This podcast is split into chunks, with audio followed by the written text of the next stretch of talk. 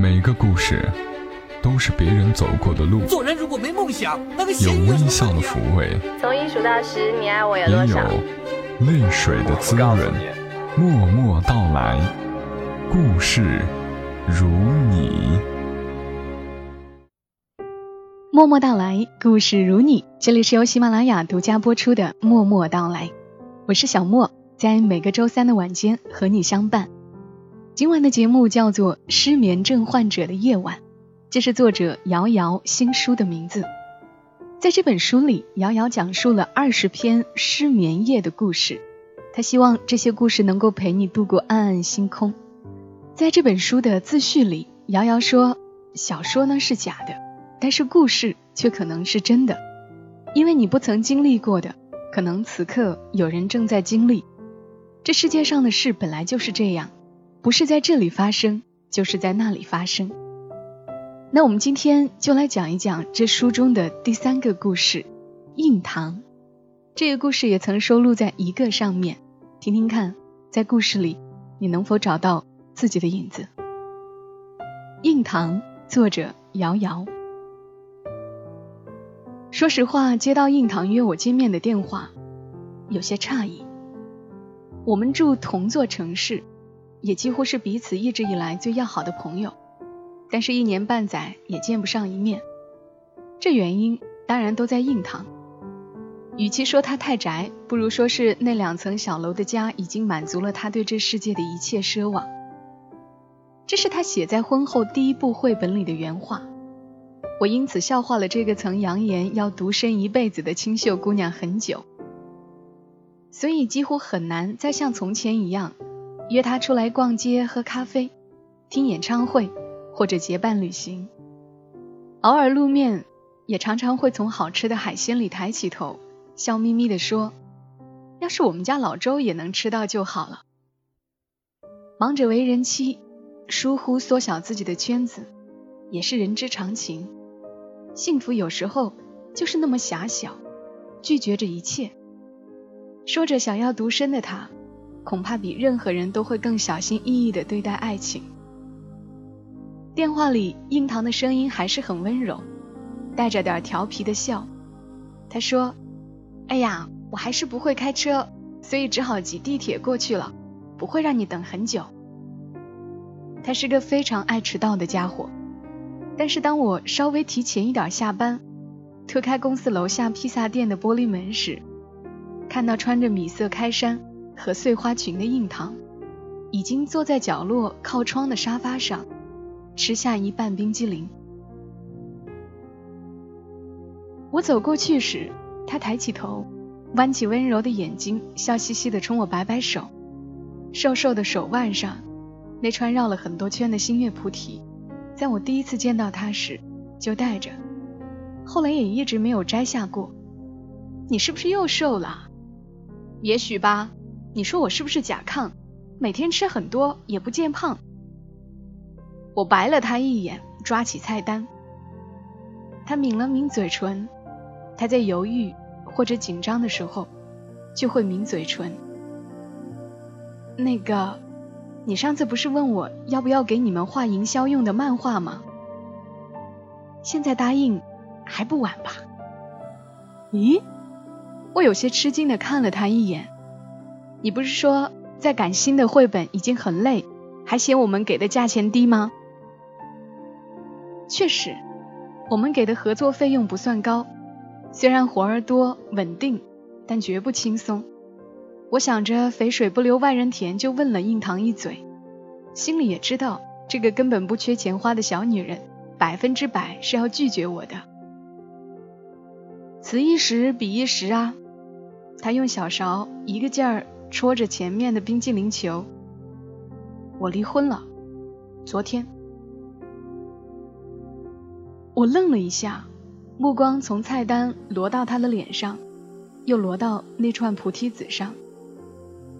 为什么？说起来真是丢人，老周也变成了我们最讨厌的那种猥琐大叔呢。印堂露出了戏谑的笑容。怎么可以和讨厌的人一起过一辈子呢？当然不可以，对不对？他的声音被自己修饰过了，粉饰掉了痛苦或者难过的部分，只剩下模模糊糊的遗憾。说完，他点烟来抽。这么多年，他们一直没有要孩子，所以他也一直都在抽烟。一切都如同我第一次见到他时一样。是啊，时间里我们会不停的改变自己。也许老周变成了猥琐的中年大叔，可是印堂依然还是原来的印堂。印堂是我住进芙蓉里当天认识的第一个房客。大学毕业，初生牛犊，懵懂无知，什么都担忧，什么都害怕。所以后来回想，能够遇到印堂，并且成为十年的好友，我其实没有什么资格抱怨自己的坏运气。一桌麻将凑齐了，印堂叼着牙刷，穿着吊带和碎花小短裤，翘着二郎腿，坐在客厅的沙发上，看着我把半年的租金交到中介手里。我不会麻将，没有比我更好的老师啦。印堂说着话，嘴巴里冒出两三个小泡泡。我看过，学不会，学不会的都是装清高。我帮你收拾东西吧。印堂一点也没有客气，哗啦啦漱了口，就帮着我把行李箱拖进屋里。你藏尸体了？这么重？是书，所以说假清高的书呆子。印堂的话总让人接不下去。后来他也一直是这样。来来来，这是我的屋，欢迎参观，毫无保留。我小心翼翼地跟在她后面进去，那时候也觉得这姑娘一定是有甲亢。不要一脸进了黑店的样子嘛！我一星期也未必出一次门，所以见到人特别兴奋。你体谅我一下。印堂把满地揉成团的纸和摊开的杂志，还有各种铅笔头、烟头踢开，给我让出了一条路。于是我只好小心翼翼地沿着劈开的小径。走到印堂的工作台前，墙上贴满了各种铅笔绘制的脚本、人物关系图谱，电脑绘图完成了一半。我说：“你是漫画家？”印堂回复我：“不用坐班的报社小记者而已，画画是爱好，你愿意叫我画家也行。”墙上还贴了很多照片，旅行、音乐节、夜生活、轰趴，看起来。印堂去过很多地方，也交过很多朋友，生活昼夜不停，风雨不歇。突然，他跳跃的表情下沉了一点。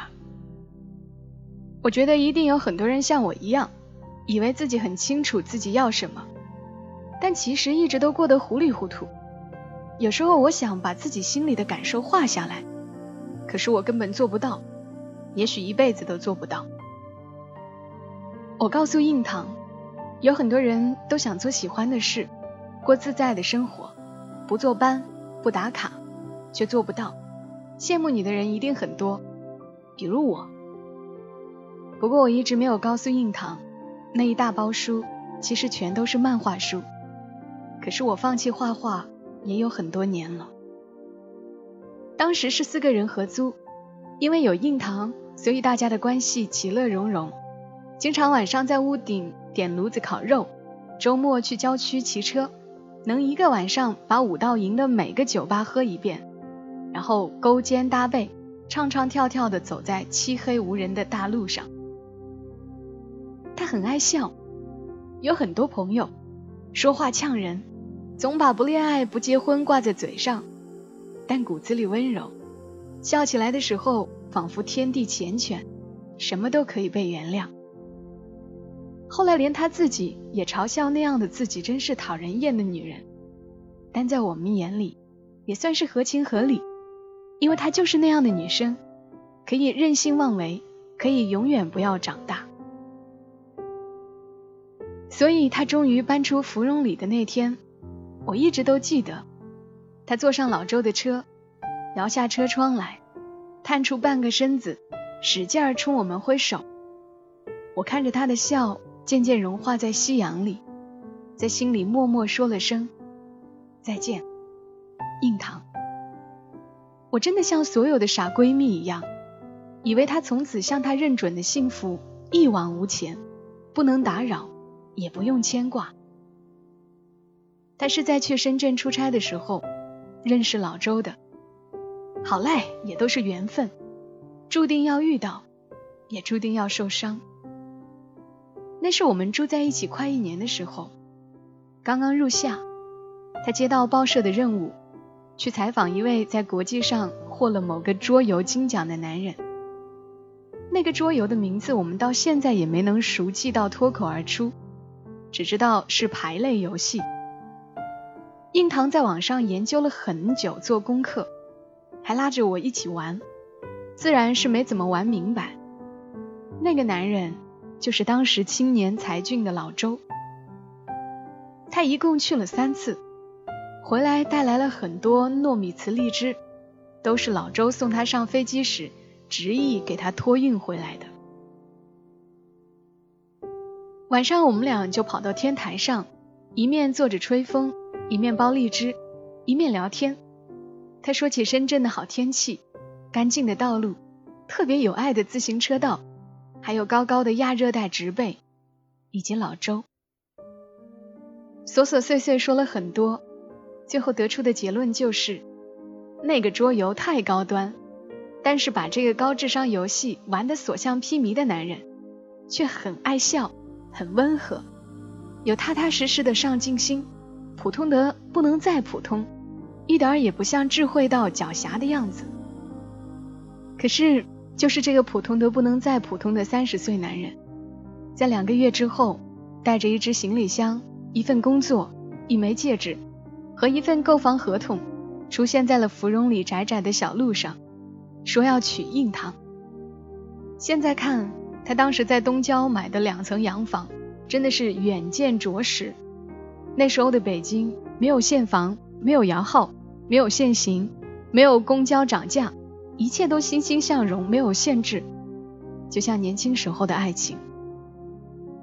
印堂并没有马上答应他，但是在我看来，也就是小女人故作姿态罢了。二十多岁的姑娘眼里，能够像老周那样不问退路，准备万全，问一句嫁不嫁我的男人。简直就是靠谱中的最靠谱，何况担任着广告公司的总监，还天天中午开车来给宅的要死的印堂送爱心便当。第一次去看老周的房子，印堂抓我一起，虽然没有装修，但是小院和露台一看就是女孩子喜欢的样子。印堂一直眼里闪着光的说：“这里可以做成这样，那里呢可以做成那样。”指指点点，直到老周突然把钥匙塞到他手里，说：“把它变成你想要的家吧。”就这样，小记者印堂结婚了，抛弃了反人类的不婚宣言，抛弃了他在酒吧夜店故作无畏的挥霍青春的生活。婚礼上，老周把银行卡交给他，说：“从今天开始，你安心在家里画画。”成为你喜欢的高木直子，印堂当然没有成为高木直子，但是因为老周，他辞去工作，坚持画绘本、画插画，最后也因老周的牵线搭桥，开始出版系列绘本，慢慢小有名气，参加各种沙龙活动，接受高价绘画邀请，他的每一点点成就，都会和我分享。虽然婚后的他一头扎进二人世界，宛如变了个人。我很少见他，但依然最了解他。有时候我下了夜班，坐在出租车后座上，发现曾经自己奢望的生活，都在另一个人的身上实现了。这滋味也真是难以言说。如果有一天我也遇到一个初见就肯倾听我无聊梦想的男人，会不会？也能有硬糖一半的运气，可是生活并不会那么讲道理，并不是你一直哭诉自己的辛苦就会垂青你哪怕一点点，也不会因为你一直轻松让人羡慕就给你三灾五难。所以十年来，印堂一直都是朋友圈子里被羡慕的典范。我没有告诉别人，明明在说伤心的事情，可是他还是那样软塌塌的声调，带着点甜糯的跳跃，大概是觉得太丢人了吧。所以生活终于还是公平了一回吗？这个想法在我的脑袋里瞬间闪过，只是瞬间。我问印堂：“是不是你太理想主义了？还是因为没有孩子？”十年来，他们默契的没有向彼此提过对孩子的要求，也许就回答了彼此：他们其实都是更自私的人。蜜月去了夏威夷，晒得黑黝黝回来的当天，在自家院子里捡到一只黑色皮毛、黄色眼睛的流浪猫，像神怪小说里才有的小东西。印堂当即决定养起来，并起名松露。他和老周说：“松露就是我们的女儿了。”他一直都记得老周蹲下来摸摸松露，又摸摸他，笑得一切都好。他们不仅养了松露，还喂着徘徊在房子周围的流浪猫，有些捡回来养两天，在寻找愿意收留他们的朋友。我也被硬糖软磨硬泡怂恿过好多次，但我总觉得单身女人养猫略显诡异，搞不好会更嫁不出去，就一直在拒绝。我也反问他，既然那么好心，为什么不都收留在家里养起来？反正你们一个商人，一个艺术家，不差钱，也不差时间。印堂很坚决地说，他的女儿只有松露，绝不会让任何其他的活物来分走女儿的爱。听起来根本毫无道理，但也无言以对。没过两年，松露不知道和哪只野猫滚了一晚上，生下了同自己长得一模一样的猫儿子。印堂管他叫松茸。但是显然，他对松茸的爱依旧不及对松露的一半。十年里，外面的世界天翻地覆，可在印堂的小房子里，他瓶中水一样的心，生活映照的一切还是老样子。直到上个月，老周以公司搬到了昌平，离家太远为由，在公司附近租了房子，而印堂恰好。把刚动完手术的妈妈接到身边来，所以就没有去看过老周。仅仅一个星期，周末老周回来，他无聊的翻老周手机，突然看到相册里存了很多小鹿犬的照片。老周这才坦白，说自己无聊养了只狗。那恐怕是他们婚后最凶猛的一次争吵，他气得浑身发抖。你知道我最讨厌狗，你怎么可以不爱猫女儿？你怎么可以养狗？可是老周淡淡的说：“你已经三十五了，怎么还像个孩子，不讲理？”印堂一下子哑口无言，眼泪汹涌出来。就是在那一句话里，他大概就看到了之后那个悲伤的句点。也是在他说那句话时。不咸不淡的表情里，他第一次觉得老周老了。四十岁的男人，原先的好身材早无踪影，因热爱美食，所以圆圆的肚子像怀胎的孕妇，发际线渐渐高上去。为了越来越好的生活，电话簿里越来越多的联系人，越来越多的饭局，越来越多的虚情假意。十年里的每一年，甚至每一天，老周都在变成他应该变成的样子。只是印堂被与世隔绝的幸福蒙住了双眼，不曾看见。狗血的结局，就是印堂反思良久，还是放下自尊心，做了许多他爱吃的番茄牛肉，坐长长的地铁去看他。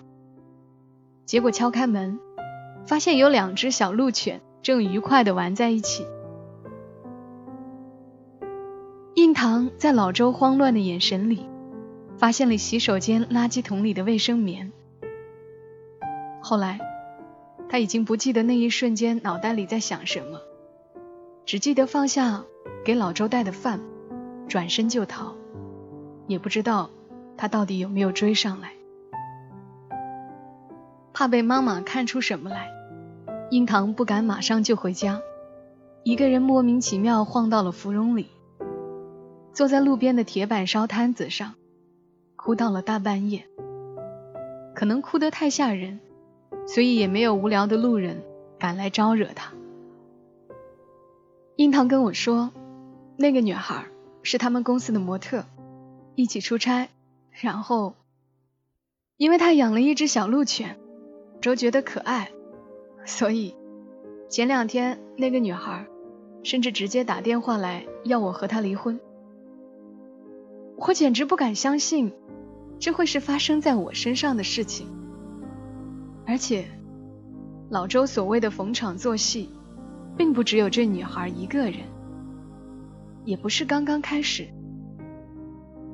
他都四十岁了，也不帅，也不是土豪，你说那些小姑娘图什么呢？印堂的表情，就好像是在为别人的事情发愁。我说，如果说他的出轨对象是你。老婆是小模特什么的，我大概会觉得你们是真爱吧。我喝光了柠檬水，觉得需要用胃部消化一下。印堂接着说：“也许你觉得我早就是胸无大志的小女人了，可是还是要离婚，那已经不是我的老周了，是另一个人。我不要和陌生人继续过下去。”老周没有挽留你吗？有，可是那已经不是爱情了。说到爱情两个字的时候，印堂的眼睛里还是有十年前的闪光。我对印堂说：“我从来不觉得你是小女人，二十五岁的你赌上了全部，就算输也漂亮。”印堂说：“虽然他把房子给我了，但是我不想要。我又不是不能赚钱，只是不能像以前一样挑肥拣瘦。我也想像你一样，有自己的房子，不是谁的，只是我的。”他的脸上竟然也流露出一点点的羡慕来，让我吃惊良久。我说：“明天我尽量和老板争取再加一点稿费。”这周签合同，他长舒了一口气，好像和离婚比起来，这才是他最担心的事情。吃完披萨，我们决定回芙蓉里，回当初租住的那栋楼。两个三十出头的女人，趴在当年的公寓门口，贴着防盗门听墙根。隔壁人家开了门出来，就手拉手逃进安全楼梯。又爬上了一起吃过很多美味的天台。因为白天风很大，所以意外可以看得见星星。我说，如果早知道今日那一天，你还会跟他走吗？他抬起头，眯起眼睛，叹了口气说：“我也问过自己，答案竟然没有改变。就像每一个失去爱情的女人。”印堂也问了自己无数遍：我到底做错了什么？问题到底出在哪里？是不是当时没有那样，或者做了什么，一切就会不同？可是这些问题，他永远也不会有答案。没有少流眼泪，甚至把一直保养良好的大眼睛哭出了许多细纹。一天之内，也像老了好几岁。他翻出了他们过往的照片。短信、聊天、打印的小册子，旅行买回来的纪念品，明明有那么多的好时光，明明曾经那么好，可是有些事情，就算想一辈子也想不明白，而有些事情，其实就在那一瞬间，就全部都已经明白了。所以呢，印堂说，那是爱过我，我也爱过的人。后来他不再爱我，我们都可以重新开始，无论他已老去，还是我依旧没有长大？他低下头去的时候，我不知道他有没有湿了眼眶。星空下听到的这一句话，却像是关于幸福的誓言。十年前，印堂二十五岁，结婚了；我二十二岁，没有男朋友，很羡慕。十年后，印堂三十五岁，离婚了；我三十二岁，依然单身，依然羡慕着他。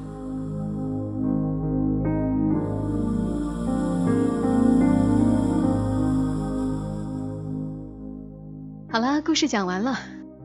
我挺喜欢印堂这种姑娘的，纯粹，世界也因此变得可爱了呢。感谢瑶瑶的文字，如果你也感兴趣，可以买她的新书来看看。失眠症患者的夜晚。今晚节目就是这些，小莫在长沙跟你说晚安。